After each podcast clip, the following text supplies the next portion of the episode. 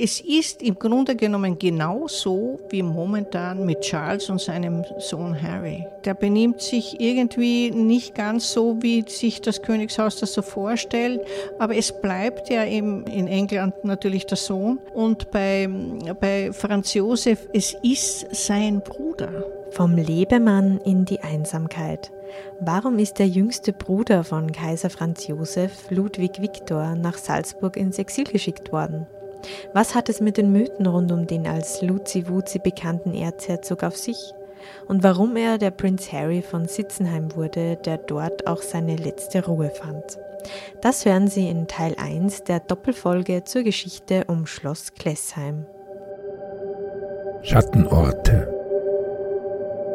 Ein Podcast über die dunkle Geschichte Salzburgs.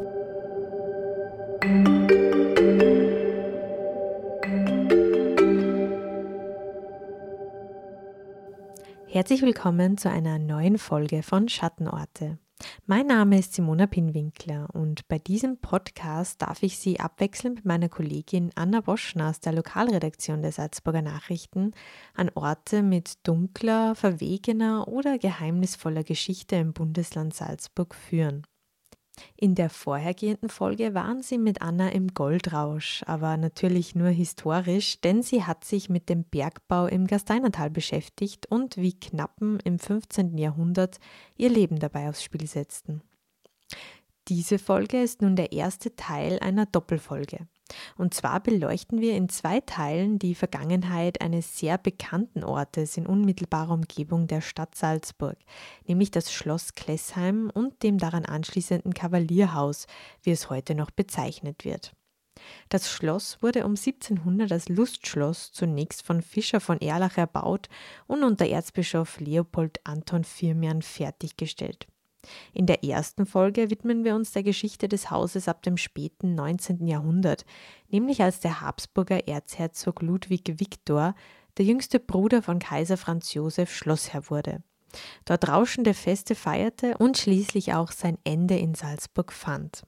In der nächsten Folge, also Teil 2, wird es um die Zeit des Nationalsozialismus gehen und um die Frage, wie ein Lustschloss Habsburg zum Gästehaus des Führers werden konnte und warum wir bis heute so wenig über dieses dunkle Kapitel der Geschichte wissen. Wir beginnen mit unserer Erzählung dieses Mal nicht in Salzburg, sondern in Wien, denn dort hat das Leben von Erzherzog Ludwig Viktor begonnen. Er wurde am 15. Mai 1842 als jüngster Sohn von Erzherzog Franz Karl von Österreich und dessen Ehefrau Sophie Friederike von Bayern geboren. Er war damit der jüngste Bruder des Kaisers Franz Josef I. von Österreich. Und über diesen Bruder gibt es allerlei Geschichten. Er sei das sogenannte schwarze Schaf der Familie gewesen, dazu zynisch und intrigant, so die Erzählung von anderen. Er soll gerne gefeiert haben und auch homosexuell gewesen sein, was als Habsburg im 19. Jahrhundert schon Skandal genug war. Ich treffe mich nun im ersten Wiener Gemeindebezirk mit einer Frau, die mehr zu Ludwig Viktors Leben weiß, und zwar mit der Kunsthistorikerin Roswitha Juffinger. Sie war von 1985 bis 2012 Direktorin der Residenzgalerie Salzburg und hat im Jahr 2019 eine Ausstellung zu Ludwig Viktor und Schloss Klessheim in der Residenzgalerie kuratiert. Ich frage sie, welche Rolle der junge Erzherzog im Kosmos der Habsburger Monarchie eingenommen hat. Er war, nachdem seine drei Brüder in einer kurzen Reihenfolge hintereinander auf die Welt kamen, nämlich 1830 äh, Kaiser Franz Josef und dann seine beiden Brüder Maximilian und Karl Ludwig, war er dann der Nachzügler. Er war nämlich zwölf Jahre jünger als Kaiser Franz Josef und daher wurde er auch weil er etwas kränklich war als Kind, von der Familie entsprechend verwöhnt. Man darf sich das so vorstellen, dass er natürlich von seiner Mutter betreut wurde, die ein äh, lebhaftes Interesse an seinem gesundheitlichen äh, Fortkommen eben hatte. Er wurde von den Geschwistern vor allem entsprechend verwöhnt, weil er so ein herziges Kind war. Man muss sich den äh, Buben vorstellen mit großen blauen Augen und blonden Locken und der muss also eben ein herziges Kind gewesen sein, das sie nach Strich und Faden verwöhnt haben. Und das führte dann eben dazu, dass sie, ab, sie haben ihn also entsprechende Streiche vollführen lassen etc. Und das hat aber dann dazu geführt, dass sie den Zeitpunkt fast übersehen haben, wo sie ihn dann ein bisschen zurücknehmen hätten müssen. Und er war daher dann äh, immer wieder auch etwas exzentrischer als die anderen. Also die dieses strenge Protokoll, das der Wiener Hof äh, im Zusammenhang mit dem äußeren Auftreten hatte, das war bei ihm zuerst einmal etwas zurückgenommen und wurde dann aber im Grunde genommen eben auch ein bisschen schwierig, weil er sich dann, wenn man so will, daneben benommen hat. Und da musste man dann irgendwie daneben schauen, dass man das irgendwie korrigierend da eingreift, um sich dann also wieder, um zu schauen, dass er wieder auf Linie kommt. Und von der, von der Stellung her muss man sich das im Prinzip so vorstellen, wie das momentan äh, einem das englische Königshaus so schön vorführt mit dem Harry. Der Harry, der genau weiß, dass er nicht in die Thronfolge kommen wird und daher sich zum Teil Dinge erlaubt, die man eigentlich, die man dem Thronfolger oder denen, die näher an der Thronfolge sind, eben nicht zugesteht. Also der Prinz Harry von Sitzenheim. Ja, bei diesem Vergleich werde ich natürlich neugierig und will es genauer wissen. Was hieß denn in dem Zusammenhang daneben benehmen? Äh, ja, ich glaube, dass er, äh, wie äh, Katrin Unterreiner in ihrem Buch Luzi Wuzi ja auch deutlich hervorhebt, dass es zum Teil eben äh, Alkohol war, dass er im Grunde genommen eben ein bisschen zu viel Alkohol getrunken hat in seiner Jugend und dass man da eben dann irgendwie geschaut hat, dass sich das also entsprechend aplaniert. Ansonsten äh, war es so, dass er auch in seiner Jugend versucht hat, für sich eine Position zu finden. Es ist ja für jemanden, der in einem äh, sehr strengen in einem sehr strengen Protokoll eingebunden ist, dass man demjenigen ja auch wenig Freiheit lässt, was er denn jetzt machen soll. Nicht? Man, sie haben ja keinen Beruf ergriffen, insofern war das im Grunde genommen eben ein, sagen wir, zwischen den katholischen Feierlich, äh, Feiertagen und dem, dem ganzen Protokoll, das es diesbezüglich gab, ähm, von dem angefangen, waren es eben dann zum Teil eben die entsprechenden protokollarischen äh, sagen wir, Veranstaltungen, wo man, wo man dabei sein, wo man immer dabei sein musste. Und die haben ja manchmal sehr lange gedauert. Das war sicher für einen Jugendlichen eher fad. Und, ähm, und dem, dass er für sich selbst ein eigenes Leben aufbauen wollte. Und da war ja eines der, der Dinge, die ihn sehr früh interessiert haben, die Fotografie. Er konnte es sich leisten. Das Fotografieren war damals sehr, sehr teuer. Und er konnte es sich leisten und er war diesbezüglich also eben sozusagen von der ersten Stunde an dabei. Ich begebe mich in Wien zum Casino am Schwarzenbergplatz, das heute eine Spielstätte des Burgtheaters ist. Ludwig Victor war erst 21 Jahre alt, als er sich dieses Palais von Heinrich von Ferstel im Jahr 1863 errichten hat lassen. Er hat dort zahlreiche Feste gegeben. Aber schon bald wurde er nach Salzburg geschickt. Er hielt sich in seinem Wiener Palais immer seltener auf. Was war zunächst der Grund dafür und warum eigentlich genau Salzburg? Äh, es wurden die Erzherzöge äh, grundsätzlich in jungen Jahren jeweils in irgendeine der, äh, sagen wir, Städte außerhalb der, der Hauptstadt Wien geschickt, um dort die entsprechenden Regierungsgeschäfte, um zu sehen, wie Regierung funktioniert. Und das haben sie bei, das hat äh, Kaiser Franz Josef bei Ludwig Viktor dahingehend geregelt, dass er ihn nach Salzburg schickt. Salzburg hatte mehrere äh, Besonderheiten. Es war relativ nahe an Ischl, wo die Familie im Sommer war. Es war sehr nahe an München beziehungsweise in, an Bayern, wo ja die Familie der Mutter daheim war. Und insofern war das sozusagen so ein kleiner Zwischenpol, wo er auch ein bisschen äh, hin und her fahren konnte und im Grunde genommen diesbezüglich auch nicht allein gestellt war. Und dann gab, war im Sommer dann eben auch seine geliebte Tante äh, und Großmutter, weil sie war die vierte Frau des Großvaters, aber die Schwester der Mutter, Carolina Augusta, war eben im Sommer auch in Salzburg. Und Carolina Augusta kommt ja auch deswegen so gerne nach Salzburg, weil sie nämlich dann in Wien ab einem gewissen Zeitpunkt vom Protokoll her auch etwas eingespannt war. Denn einerseits war sie eben die Frau vom Kaiser Franz. Sie war andererseits die Schwester von Sophie, der Mutter von, von den vier Buben. Und außerdem kam dann ja auch bald einmal dann Elisabeth dazu. Das heißt, es war vom Protokoll her dann äh, vom, vom Vortrittsrecht, vom gesamten Protokoll ziemlich schwierig. Und das, dem ist sie entgangen, indem sie nach Salzburg ging. Sie hat sich dann so ein kleines Refugium im Sommer in Salzburg geschaffen und war dort also sehr glücklich und hat damit nämlich dann auch etwas gemacht, was man in Wien weniger gut machen könnte. Und jetzt greife ich ein bisschen vor zu dem, was Ludwig Victor dann auch betrifft.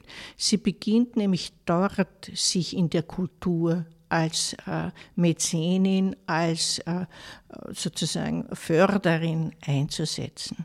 Und genau das macht ja dann Ludwig Victor in späterer Folge auch, weil er nämlich im Prinzip sich dort bessere Chancen sieht. In Wien ist er einer unter vielen. In Salzburg ist er dann derjenige, der praktisch entsprechend äh, fördern kann. und das äh, wird dabei auch wirklich offensichtlich. Also lieber ein großer Fisch im kleinen Teich als umgekehrt. So kam es im Jahr 1866, dass das Schloss gänzlich in seinen Besitz fiel und er immer mehr Zeit dort verbrachte. Das äh, Klesheim war für Ludwig Victor insofern ein Glücksfall, weil er das äh, in jungen Jahren schon entdeckt hatte, als er da 19-jährig nach Salzburg kam, um eben die Regierungsgeschäfte kennenzulernen. Das dürfte ihn übrigens absolut nicht interessiert haben. Davon muss man leider ausgehen. Aber er hat so eben für sich entdeckt, dass man in Glesheim wunderbare Feste machen kann und war da schon also Anfang der 60er Jahre dort äh, und hat es genutzt im Sommer. Und die, die, ähm, die Chance, praktisch dann diesbezüglich weiter in Salzburg zu bleiben, hat ihm sein Bruder Franz Josef dann geboten, indem er 1866 das Schloss kauft. Er kauft es deswegen, weil die Staatskasse gerade sehr eine, eine ziemliche Flaute hatte nach dem Krieg in Italien ähm, bei dem sie ja das Großherzogtum der Toskana verloren haben und das Ganze dann also eben eingegliedert wurde in den italienischen Staat. Da wurden die Habsburger vertrieben aus, äh, die, die dort regierenden Großherzöge der Toskana ja vertrieben und haben sich dann in Salzburg niederges äh, niedergesetzt.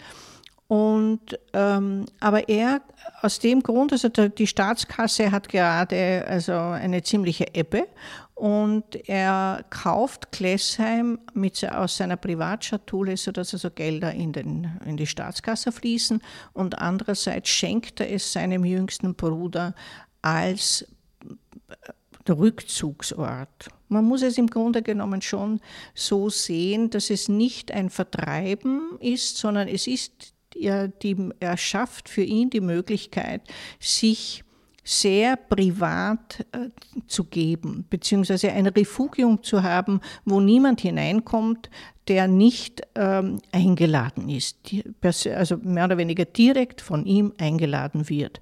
Außer dem Personal kommen nur Leute nach Glesheim und betreten das Areal, wenn er sie persönlich einlädt. Und das ist für ihn dann vorerst einmal die Möglichkeit, er nutzt das Sommerschloss, also Fischer, den Fischer von Erlachbau. Und da haben wir ja heuer wieder diesen schönen Bezug zu den äh, 300 Jahren. Es gibt ja gerade die Fischer von Erlach-Ausstellung, die jetzt äh, demnächst eröffnet werden wird. Ähm, also es ist also dieser barocke Bau, den er im Sommer nutzt. Er richtet sich dann also eben entsprechend ein. Er hat einen Tennisplatz. Er baut sich ein Schwimmbad. Er schwimmt für sein Leben gern. Und er stellt dann im Laufe der Jahre fest, dass, es, dass er doch lieber auch im Herbst oder im Spätherbst, manchmal auch im Winter dann äh, dort bleiben will auf einige Zeit.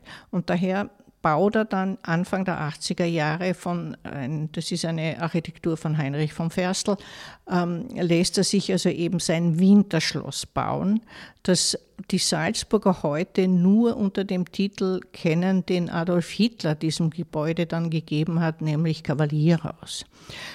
Die das sein Winterschloss ist allerdings nicht mehr in dem Sinn vorhanden, weil es nämlich in den 14, 1940er äh, Jahren auch entsprechend so umgebaut wurde, dass man nur mehr im Kern äh, den ursprünglichen Bau hat. Aber ansonsten ist das Gebäude ja ziemlich verändert worden. Aber er hat dieses Gebäude eben sehr geliebt. Er ist auch sehr gerne dort gewesen und er hat es alleine bewohnt. Also die, die Modalitäten waren er hat im Winterschloss residiert und seine Gäste im Sommerhaus, in, im Sommer, also in, im, im Sommerschloss. Und insofern war das für ihn ein absoluter Glücksfall, weil er sich zurückziehen konnte. In der Wiener Gesellschaft war Ludwig Viktor wenig beliebt, so sagen es zumindest Zeitzeugenberichte. Auch mit seiner Schwägerin Kaiserin Elisabeth, also Sissi, hat er sich ab einem gewissen Zeitpunkt nicht mehr verstanden. Zunächst waren die beiden noch Vertraute, aber später dichtete die Kaiserin sogar böse Verse über ihn. So steht in ihrem Gedichtband geschrieben: Erster zu erscheinen pflegt Oberons jüngster Bruder, und der große Erdball trägt kein solch zweites Luder. In dem kränklich schlaffen Leib herrscht ein äffisch Wesen. Lügen ist stets Zeitvertreib ihm und Pflicht gewesen. Doch warum kam es zu der Fehde zwischen Sissi und Ludwig Viktor? Bei Elisabeth könnte es sein, mein Elisabeth ist ja von sich aus ja auch eine exzentrische Person. Also wir wollen ja jetzt nicht so tun, als äh, wenn es also eben dann ab einem gewissen Zeitpunkt äh, Schwierigkeiten gab zwischen den beiden, dann lag das sicherlich zum Teil an der scharfen Zunge des Ludwig Viktor äh, oder an der Direktheit, in der er möglicherweise manche Dinge angesprochen hat. Aber es ist wohl auch irgendwie davon auszugehen, dass sie nicht ganz einfach gewesen sein mag, auch im Umgang. Das, das wäre eben irgendwie eher die Frage, äh, dass man das in beiden Richtungen immer mal sehen müsste. In jungen Jahren und in dem Augenblick, wo, wo ähm, ähm, Franz Josef sie heiratet, ist er natürlich entzückt von ihr und sie, und sie scheinen auch eine, eine Zeit lang recht gut miteinander gekonnt zu haben. Aber dann äh, kippt das, das ist sicher richtig. Ja. In Salzburg scheint es jedenfalls anders zu sein. Hier war Erzherzog Luzi Wuzi durchaus beliebt, wie auch Roswitha Juffinger weiß. Feste kann man nur feiern, wenn man jemanden einlädt. Also insofern würde ich sagen, äh, es, wie schon erwähnt, also die, äh, die Familie der Großherzöge von Toskana sind ähm, nach Salzburg eben ins Exil gegangen und haben in der, in der Salzburger Residenz im, Toskan, im sogenannten Toskana-Trakt ja auch gewohnt. Und natürlich wurde der Adel zu diesen Festen, die, der Adel oder das Militär zu diesen Festen entsprechend eingeladen. Die Bevölkerung hat ihn insofern durchaus positiv gesehen, einfach wegen seiner Förderungen in Kultur und im sozialen Bereich. Aber auch, weil er zum Beispiel eben dann die Volksschule in Sitzenheim bauen lässt, mit, äh, aus, eigenem Geld, aus seinen eigenen Geldmitteln. Oder eben äh, auf, äh, nämlich Arbeitgeber. Er ist ja für einen erheblichen Teil äh, der Bevölkerung in Sitzenheim ein sehr guter Arbeitgeber. Und äh, dadurch, dass er dort Feste feiert, fällt ja dann auch so viel an für den Handel, für die Kaufmannschaft etc. Also es wurde, er hat ja auch eingekauft, nicht? Es wurden ja von den Lebensmitteln angefangen bis zu den Dingen, die er sonst für seine Feste gebraucht haben. Das wurde ja dann letzten Endes in Salzburg eingekauft und damit kam auch wieder, ähm, wurde, wurde die Wirtschaft entsprechend ein bisschen angekurbelt, sagen wir so. Also es gab, es, er war ein Wirtschaftsfaktor auch. Und wenn das sozusagen auch eine Rolle spielt, ist man normalerweise, wenn man sich jetzt nicht völlig daneben benimmt, und das scheint er nicht getan zu haben, ähm, äh, gern gesehen. Ein gern, ein gern gesehener sozusagen Einwohner, wenn man das im weitesten Sinne so sagen will. Und ähm, es heißt, in Sitzenheim gibt es heute noch entsprechende Schilderungen von denen, die jetzt Großeltern oder Urgroßeltern sind, dass er äh, sehr kinderlieb war. Er war sehr äh, freundlich zu Kindern. Es hat ihm offensichtlich war das ein Aspekt, der ihn durchaus sozusagen ähm, mit der Bevölkerung auch ähm, in, in, Berührung gebracht hat, weil er, wenn er bei seinen Ausfahrten Kinder gesehen hat, auch stehen geblieben ist und angeblich ihnen auch Süßigkeiten gegeben hat. Das, sind, das ist Oral History. Das ist nicht etwas, was es so in dem gibt, sondern er scheint diesbezüglich auch die, die in der Umgebung lebenden äh, Personen gekannt zu haben. Und wenn er, wie gesagt, an Kinder kam, dann ist er auch unter Umständen stehen geblieben und hat sich mit ihnen ein bisschen unterhalten. In der Bachschmiede in Waldsitzenheim ist noch das Tafelklavier, das Ludwig Viktor der Sitzenheimer Schule geschenkt hat, ausgestellt und kann dort auch noch besichtigt werden. Im Jahr 2019 hat man das Klavier zumindest in der Außenhülle komplett restauriert. Spielbar ist es nicht mehr. Die Reparatur würde mehr als 25.000 Euro kosten, berichtet mir Bernhard Robotka, der Geschäftsführer in der Bachschmiede. In Sitzenheim würde man sich aber immer noch über den Luzi Wuzi, wie er genannt wird, erzählen. Er sei sehr sozial gewesen und habe sich mit den Leuten gerne unterhalten, heißt es. Ludwig Viktor hat eben auch soziales Engagement gezeigt. So hat er sich für obdachlose Menschen beim Vinzenzverein finanziell eingebracht. Er hat Geld aus seiner Privatschatulle für den Bau des Künstlerhauses Salzburg gespendet. Und er hat das Schloss Klessheim im Jahr 1899 geöffnet und ein Wohltätigkeitsfest zugunsten der Opfer der großen Flutkatastrophe veranstaltet. Vor zwei Wochen, also in Folge 26 des Schattenorte-Podcasts, haben wir uns übrigens mit dem Jahrhunderthochwasser in Salzburg und Oberndorf beschäftigt. Die Folge können Sie auf www.sn.at/slash podcast oder auf Ihrem gewohnten Player wie Spotify oder Apple Podcast nachhören.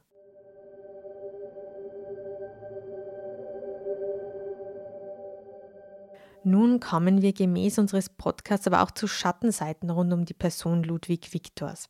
Es gab, wie eingangs erwähnt, viele Gerüchte um ihn. Ein offenes Geheimnis war etwa, dass er homosexuelle Neigungen hatte. Das ist natürlich keine Schattenseite, aber in der Gesellschaft der K&K-Monarchie im ausgehenden 19. Jahrhundert war Homosexualität zumindest verboten, verpönt und sogar unter Strafe gestellt. Es war also gerade dem Kaiserhaus wichtig, dass die Neigung des jüngsten Bruders von Franz Josef geheim bleibt. Ich würde davon ausgehen, dass die Familie relativ bald äh, festgestellt hat, dass er eine, eine homosexuelle äh, Neigung hat die, äh, meine, er ist ja in dem Fall kein Einzelfall. Man, wenn man an die berühmten Beispiele denkt, dann ist es Prinz Eugen oder ähm, die äh, Karl VI. Es gehört zum Leben dazu. Es ist eben immer nur die Frage, wie lebe ich es aus? Und da hat sich das Kaiserhaus äh, absolut schwer getan, weil als katholische, als, als sozusagen als diejenigen, die als Vorbild im Zusammenhang auch mit ihrer mit der äh, römisch-katholischen Religion eben Vorbildwirkung haben sollten, sind solche Neigungen natürlich schwer ähm, unterzubringen, sagen wir offiziell auch. Daher hat man das im Grunde sehr diskret gehandhabt und da Ludwig Viktor jetzt von sich aus ja, sagen wir, nicht offizielle Veranlassung gegeben hat, sich diesbezüglich zu äußern, hat das ja die, das offizielle Österreich nicht in dem Sinn zur Kenntnis genommen. Er hat eben alleine gelebt, er hat äh, entsprechend rauschende Feste abgehalten und sein Privatleben war sein Privatleben. Da wir ja keine Briefe oder keine entsprechenden Dokumentationen haben dazu, ist es ja insofern schwierig, eben sich also ein, ein genaueres Bild zu machen, wie er damit umgegangen ist ähm, schon deshalb, weil man eben, ähm, weil er doch, glaube ich, versucht hat, sein Privatleben sein Privatleben sein zu lassen. Und ich finde auch, dass ihm ein Privatleben zusteht. Also es ist, das war mit einer der Gründe, weshalb ich im Jahr 2019 versucht habe darzustellen, natürlich gibt es diese Tendenzen. Es ist auch davon auszugehen, dass Franz Josef ihm deswegen auch Glessheim schenkt, damit er sich zurückziehen kann und sein Leben nach seiner Fassung zu leben. Aber es spielt offiziell keine Rolle. Und ich denke mir, da gilt eben eigentlich immer dann das, was ja immer so schön heißt, ich habe nicht die Kerze gehalten.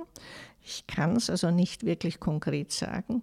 Und insofern äh, würde ich es auch diese Spekulationen und die vielen Gerüchte, die es gibt, ähm, sind halt ein Teil dafür, dass man nicht genau, dass man es nicht genau weiß, dass man es vermutet, dass man im Grunde genommen aber nicht wirklich und die Familie selber konnte ja nicht sagen, er ist homosexuell. Also das wäre eindeutig unmöglich gewesen, das offiziell äh, zuzugeben oder, oder dem, dem irgendwie Rechnung zu tragen. Offiziere sollen nach Klessheim zum Baden eingeladen worden sein, aber zu besonderen Vorkommnissen oder Skandalen sei es in Salzburg nicht gekommen. Bis zur Jahrhundertwende blieb jedenfalls vieles rund um Ludwig Viktor geheim, was vor allem an seinem Obersthofmeister Graf Wimpfen lag. Dieser schaffte mit Zahlungen und viel Diskretion unliebsame Gerüchte aus der Welt. Nachdem dieser in Pension gegangen war, Ende des Jahrhunderts, und von Max Graf Thun Hohenstein ersetzt worden war, kam es aber vermehrt zu öffentlichen Eskapaden. Die ganze Situation gipfelte in einem Vorfall im Kaiser Bründelbad bzw. damals Wiener Zentralbad. So stand in der Arbeiterzeitung damals Folgendes zu dem Vorfall geschrieben. Ein hübscher junger Mann lächelte den Erzherzog im Wiener Zentralbad freundlich an. Eine unvorsichtige Handbewegung des Erzherzogs hatte die Verabreichung einer schallenden Ohrfeige zur Folge. Der Eklat war da. Möglich, dass die ganze Affäre arrangiert war, um gegen den Erzherzog vorzugehen. Man geht also davon aus, dass dies eine Intrige des Erzherzog Thronfolgers Franz Ferdinand gewesen ist. Es heißt, er habe sich rächen wollen, weil auch Ludwig Viktor sich dagegen ausgesprochen hat, dass Franz Ferdinand mit Sophie Kottek eine nicht standesgemäße Ehe eingeht. So machte er sich seinen Neffen, mit dem er zuvor eigentlich ein gutes Verhältnis hatte, zum Feind.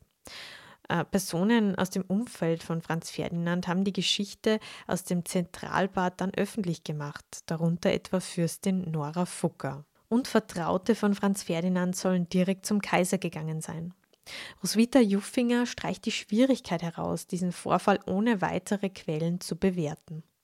Es gibt ja eben diese äh, nur eine einzige Person, die behauptet oder die sagt, das hätte, es wäre da zu einem Eklat gekommen in einem der, der Schwimmbäder in, in Wien, also in diesem Kaiserbründelbad. In dem Zusammenhang ist, gibt es zwei Aspekte. Einerseits hat ein Erzherzog in einem öffentlichen Bad nichts verloren und andererseits, wenn jemand, ein bürgerlicher, äh, einem, einem äh, Erzherzog dann mehr oder weniger näher tritt oder im Grunde genommen sich dem gegenüber ungebührlich verhandelt, ist, äh, äh, verhält, ist es dann ebenso schwierig. Also im Grunde, ja, das ist einmal das eine. Es gibt nur eine einzige Quelle, die das sagt. Ansonsten ist klar, dass es einen Eklat gegeben haben muss, wobei ich nach wie vor glaube, dass, es eine, dass man ihm eine Falle gestellt hat. Also dass es keineswegs so ist, dass er da eben ähm, in, äh, dass er von sich aus jemanden angegangen wäre oder dass er im Grunde genommen ähm, von sich aus sich fehlverhalten hätte. Ich glaube, dass man ihm, ihn animiert hat, sich, äh, sich also sozusagen allenfalls einem äh, Mann zu nähern und daraus den entsprechenden Nutzen gezogen hat möglicherweise auch, weil man ihn von Wien ähm, fernhalten, weil man ihn von Wien eliminieren wollte, weil man also sich aus Rache, aus Intrigen, aus ähm, Jux und Tollerei, was auch immer da eine Rolle gespielt haben mag. Eines muss man im Prinzip schon dazu sagen, er hatte bis ins Jahr 1899, gibt es dazu überhaupt nichts. Und bis zu diesem Zeitpunkt hatte er einen Haushofmeister von den 60er Jahren an, der offensichtlich mit höchster Diskretion dafür gesorgt hat, dass äh, nichts an die Öffentlichkeit kam, was vielleicht in irgendeiner Form zu einem Tratsch hätte werden können. Das kommt erst dann um 1900 wieder, als der in Pension geht. Dann kommen plötzlich diese Dinge eben auf. Wie weit das bereits Anzeichen seiner äh, vor der dann eben äh, mehr oder weniger auftretenden Demenz sind bleibe dahingestellt. Das müsste man im Prinzip dann, ich weiß nicht, wie weit man das also eben vom medizinischen her beurteilen kann, wann das anfängt und woher möglicherweise bestimmte Verhaltensmuster eben kommen. Tatsache ist, dass er, äh, dass es ihm 1904 einen äh, Eklat gab, dass Kaiser Franz Josef ihn zuerst nach Meran schickt, sozusagen zur Kur um dann zu sagen, er müsse in Salzburg bleiben. Und daher kommen ja dann also in der Folge, wird ja eben dann das Wiener Palais, dann, äh, er kommt ja nicht mehr ins Wiener Palais, das Wiener Palais wird dann geräumt und wird dann verkauft. Ähm, und die, die, die, das, die entsprechenden Bilder und die Sachen, die sich also eben in Wien befunden haben, die werden dann eben nach Klessheim gebracht. In der Arbeiterzeitung heißt es übrigens weiter zu dem Vorfall, die Folge war die Verbannung des Erzherzogs Ludwig Viktor nach Klessheim. Er wurde von der Liste der Militärs gestrichen, durfte nur Zivilkleidung tragen und nur in Wagen mit schwarz lackierten statt vergoldeten Rädern herumfahren. Ja, bei dieser Beschreibung äh, kommt einem direkt wieder der Vergleich mit dem aktuellen Zwist im englischen Königshaus in den Sinn. Denn auch Prince Harry wurde bei offiziellen Anlässen degradiert, durfte seine Uniform nicht mehr tragen und musste reale Annehmlichkeiten einbüßen. So beschreibt Roswitha Juffinger den Konflikt von Kaiser Franz Josef und seinem Bruder Ludwig Viktor folgendermaßen. Es ist im Grunde genommen genauso wie momentan mit Charles und seinem Sohn Harry der benimmt sich irgendwie nicht ganz so, wie sich das Königshaus das so vorstellt, aber es bleibt ja im, in dem, bei, beim, in England natürlich der Sohn, es bleibt ja der Sohn und bei, bei Franz Josef, es ist sein Bruder. Und ein Bruder, den er als Kind unendlich, also äh, als er nach der Geburt und überhaupt, also er, er war sicherlich äh, grundsätzlich jemand, der ihm nahe stand. Aber die, man muss sich die, die, das äh, Schicksal von der Seite Franz Josefs eben dann auch durchaus anschauen, wenn er denn eben sagt, wenn man eben davon ausgeht, er hat homosexuelle Neigungen gehabt. Er versucht ihn zu schützen, indem er ihm Glesheim ähm, schenkt, 1866 zu einem relativ frühen Zeitpunkt, um dann eben zu sehen äh, oder ihn einzubinden in das Geschehen oder eben mit einem linken Auge immer so zu schauen, dass das Ganze nicht aus dem Ruder läuft. Ähm, 1904 gibt es dann einen Eklat, der ihn letztendlich dazu zwingt, auch entsprechende Maßnahmen zu setzen. Ähm, wie weit er persönlich das ihm als ähm, schwierig empfindet, äh, bleibe dahingestellt, dazu wissen wir nichts. Äh, aber nicht erspart bleibt dem Mann ein Jahr vor seinem Tod, dass er seinem Bruder, äh, dessen Demenz dann eben offensichtlich wird, weil es ein Gutachten von Julius Wagner Jaurek gibt, dass er dement ist, dass er ihm einen, auch noch in diesem Jahr auch noch einen Vormund mehr oder weniger bestellen muss. Und letzten Endes zur Kenntnis nehmen muss, dass der Sohn, äh, dass der Bruder abdriftet. Also dass er möglicherweise auch ihn nicht mehr erkennt oder was auch immer. Das, das steht ja nirgends. Ab ähm, äh, 1911 ähm, wird dann mehr oder weniger die Situation dann entsprechend schwierig. Also und ab 15 hat er dann den einen Vormund und, äh, und dann ist er eben nur mehr in Glesheim, beziehungsweise eigentlich im Winterschloss. Ludwig Victor soll in den letzten Jahren seines Lebens in nur drei Räumen im Winterschloss, also dem heutigen Kavalierhaus, festgehalten worden sein. Die Fenster sollen vergittert gewesen sein und er blieb der Öffentlichkeit gänzlich fern. Der Verwalter seiner Stiftung, Hofrat Gautsch, war für die Betreuung des Erzherzogs vor Ort zuständig. Ludwig Victor litt an Demenz, aber ob das immer zu seinem Wohl war, wie er dort behandelt wurde, ist zu hinterfragen. Also es ist ja im Grunde genommen diese Schwierigkeit, die man hat mit jemandem, der dement ist, heute genauso wie damals. Und daher äh, ist es zwar so, dass es für die, die Dienerschaft schon so ausgesehen haben muss, dass man ihn strenger also es gibt Anzeichen dafür, dass es also eben heißt, man hätte ihn doch sehr eng und in sehr, ähm, sagen wir, restriktiven Ambiente festgehalten. Es fragt sich allerdings, ob man jemanden, der eben dann nicht mehr weiß, was er tut, äh, beziehungsweise sich selber nicht mehr kennt und auch niemanden in seiner Umgebung mehr erkennt, ob das nicht letzten Endes auch eine Notwendigkeit war. Weil immerhin ist es so, die Fotos, die es gibt von ihm in seinem, also in diesem kleinen Ambiente, gibt es ein, ein, gibt's im Internet ein Foto, das relativ spät aufgenommen sein muss. Und da hat man nicht den Eindruck, also ich meine, ist, sie haben ihn ja nicht verwahrlosen lassen, also der Mann war entsprechend gut angezogen und so weiter, gewaschen, gekampelt und so. Und, aber es ist ja natürlich auch die Frage, was hat der Mann den ganzen Tag gemacht? Also ich stelle mir das mit einem mit fortschreitender Demenz schon ziemlich schwierig vor für beide Seiten. Wer hat den Erzherzog in den letzten Jahren noch besucht? Was weiß man darüber? Äh, Franz Josef stirbt ja 16, sein Bruder erst 19.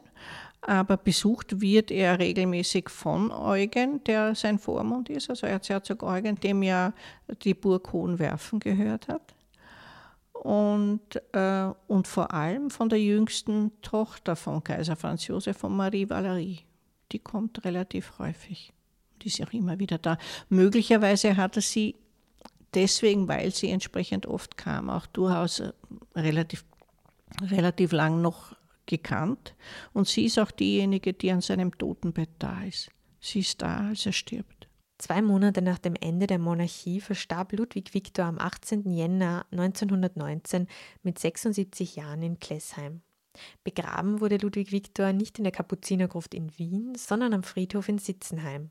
Auf seinem Grabstein steht geschrieben: Meinem Kaiser Franz Josef I. Dank.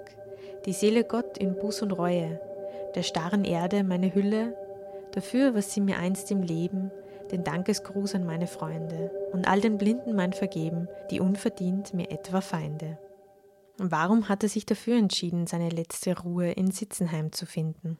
Ich glaube, dass es im Grunde auch daran lag, dass er dann entsprechend länger in Salzburg war und ähm, offensichtlich nach dem Tod seines Bruders sich in Wien nicht mehr sozusagen zu Hause gefühlt hat. Weil es ist ja der Spruch, der auf seinem Grabstein steht, bezieht sich auf seinen Kaiser und sein Kaiser ist Franz Josef und nicht dann der, der Karl. Karl I. Und insofern äh, könnte ich mir vorstellen, dass das einer der Gründe war. Ein zweiter, den er allerdings eben ganz explizit, er wollte nicht seziert werden und er wollte einen Herzstich. Er wollte sicher gehen, er hatte offenbar Angst davor, das scheintot zu sein. Und daher hat er also relativ frühzeitig dann schon bestimmt, dass er einen Herzstich haben will und den hat er ja auch gekriegt.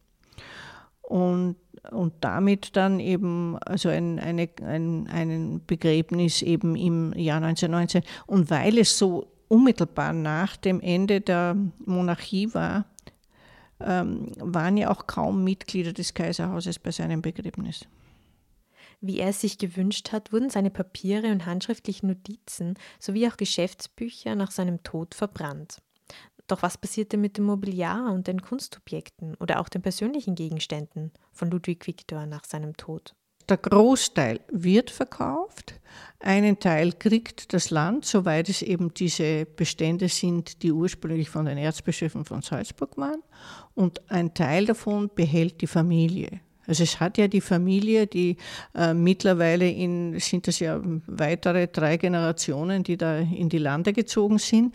Aber innerhalb der Familie gibt es äh, immer noch eben einen, zum Beispiel die gesamten Fotos die Ludwig Viktor gemacht hat und die er gesammelt hat. Die muss es in der Familie noch geben ähm, wenn sie es nicht, also, und es ist ja wenig im, in den Handel gekommen, also das, es kommt hin und wieder schon was, aber eher spärlich, also es ist nicht sehr viel. Das Schloss Klessheim wurde nach dem Tod von Ludwig Viktor von dessen Erben an das Land Salzburg verkauft. Von 1925 bis in die 1930er Jahre wurde das Sommerschloss von der Tänzerin Elizabeth Duncan als Jugenderziehungs- und Kulturgemeinschaft genutzt. Bis das Winterschloss dann im Jahr 1938 von der NSDAP, also der Nationalsozialistischen Deutschen Arbeiterpartei, gemietet wurde und im Laufe des Krieges umgebaut und zum Kavalierhaus umbenannt wurde. Glessheim wurde ebenfalls adaptiert und zum Gästehaus des Führers. Unter welchen Umständen die Umbauarbeiten stattfanden, welche Bedeutung es für Adolf Hitler gewann und wieso es dort beinahe zu einem geschichtsträchtigen Ende Hitlers durch ein Attentat kommen hätte können, das hören Sie in der nächsten Folge, in Teil 2 der Geschichte von Schloss Klessheim. Ich freue mich, wenn Sie wieder einschalten. Wenn Sie Fragen oder Anregungen zu dieser Folge haben oder einen Schattenort kennen in Ihrer Gegend, den es zu beleuchten gilt, dann schreiben Sie uns gerne an podcast.sn.at. Bis zum nächsten Mal. Das war ein Podcast der Salzburger Nachrichten. Redaktion Simona Pinwinkler und Anna Boschner. Wenn Sie mehr wissen wollen, finden Sie uns im Internet unter www.sn.at.